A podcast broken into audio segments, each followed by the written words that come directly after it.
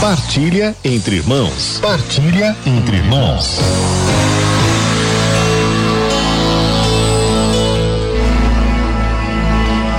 Viva a Mãe de Deus e Nossa! Nós cantamos isso com alegria quando visitamos o Santuário Nacional de Aparecida, quando celebramos a nossa mãe em nossas igrejas. Viva a Mãe de Deus e Nossa! Esta é a nossa fé. De fato, esta é a fé da igreja. Maria é Mãe de Deus. Eutocos. Hoje, então, nós queremos falar um pouco mais sobre esta verdade de fé, sobre este dogma mariano. A igreja tem quatro verdades de fé que todo católico deve crer a respeito de Nossa Senhora. Quatro dogmas marianos que foram proclamados ao longo da história da igreja. Nós vamos então nestes quatro episódios aqui do programa Palavra de Amigo, falar sobre esses quatro dogmas marianos com base neste livrinho do Frei Clodovis Boff, que é uma preciosidade. Frei Clodovis Boff, Dogmas Marianos, Síntese Catequético Pastoral. É um livro fininho, é da editora Ave Maria, mas que resume muito bem a fé da igreja a respeito da Virgem Maria. Hoje, então, quero te convidar a refletir sobre esta verdade de fé. Maria é mãe de Deus. Onde é que a gente encontra isso na Bíblia? né? Essa é a primeira pergunta que se faz, sobretudo os evangélicos fazem. Onde que está na Bíblia? Bom, para começar, antes de responder essa pergunta, é claro que todos os dogmas da igreja têm base bíblica profunda, mas atenção, a nossa fé não se fundamenta apenas na Bíblia. Nós temos um tripé no qual se fundamenta a fé católica. Qual tripé é esse? São os três pilares da fé católica: a Bíblia, a Sagrada Escritura, a Sagrada Tradição, a tradição oral, né? a tradição apostólica e o Sagrado Magistério. Outro dia nós podemos falar melhor sobre isso, mas a Bíblia não existiria sem a tradição da igreja. Então, é em tudo isso que se baseiam os dogmas da igreja. Mas na Bíblia, onde é que nós encontramos base para dizer que Maria é mãe de Deus? Vamos lá, olha, em Lucas capítulo 1, versículo 43. Maria é chamada de Mãe do meu Senhor. Senhor, na Bíblia, é um nome divino. É aplicado a Deus e ao Messias Rei enquanto representante de Deus. Mãe do meu Senhor. Depois, o anjo Gabriel diz assim à Virgem Maria, lá em Lucas capítulo 1, versículo 32. Ele será grande e será chamado Filho do Altíssimo, falando do filho da Virgem Maria. Maria, portanto, mãe do Filho de Deus. E, mais claro ainda, lá em Mateus capítulo 1, versículo 23, fazendo eco de Isaías capítulo 7, versículo 14, se diz: Eis que uma virgem conceberá e dará à luz um filho que se chamará Emanuel, que significa Deus conosco. Mais claro do que isso, impossível. Em geral, o Novo Testamento usa a expressão mãe de Jesus para falar de Maria. Mas, ora, é um raciocínio muito simples. Jesus é Deus, não é? Maria é mãe de Jesus. Logo, Maria é mãe de Deus. É um raciocínio mais simples que existe. Jesus é Deus, Maria é mãe de Jesus. Logo, Maria é mãe de Deus. Mas vamos compreender ainda um pouco melhor isso. Quando foi que a igreja começou a clarear a fé a respeito disso? Onde é que o magistério da igreja, o ensino oficial da igreja, fala disso? O Concílio de Éfeso, um dos concílios da igreja, que são reuniões né, da Igreja Universal, da Igreja Católica, para definir a fé, para definir o rumo da vida da Igreja.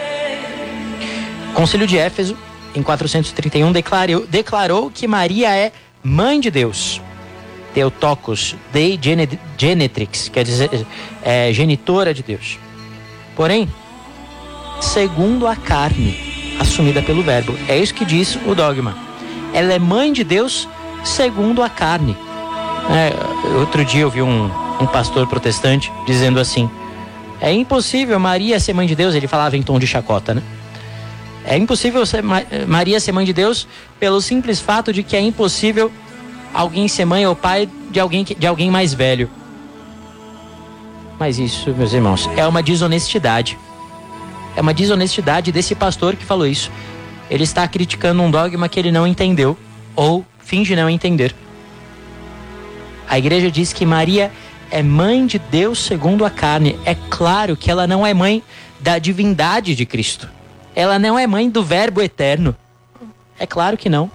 Mas ela é mãe da pessoa de Cristo, que é Deus. Cristo é uma única pessoa, não são duas pessoas.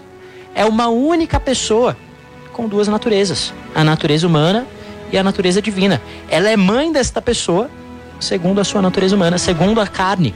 E veja, até mesmo a natureza humana não vem totalmente da mãe somente a carne. A alma não. A alma é criada imediatamente por Deus. Isso até mesmo comigo. Né? Eu sou, não digo que a minha mãe é mãe do meu corpo. Digo isso? Não. Eu digo, ela é minha mãe. A Vanusa é minha mãe.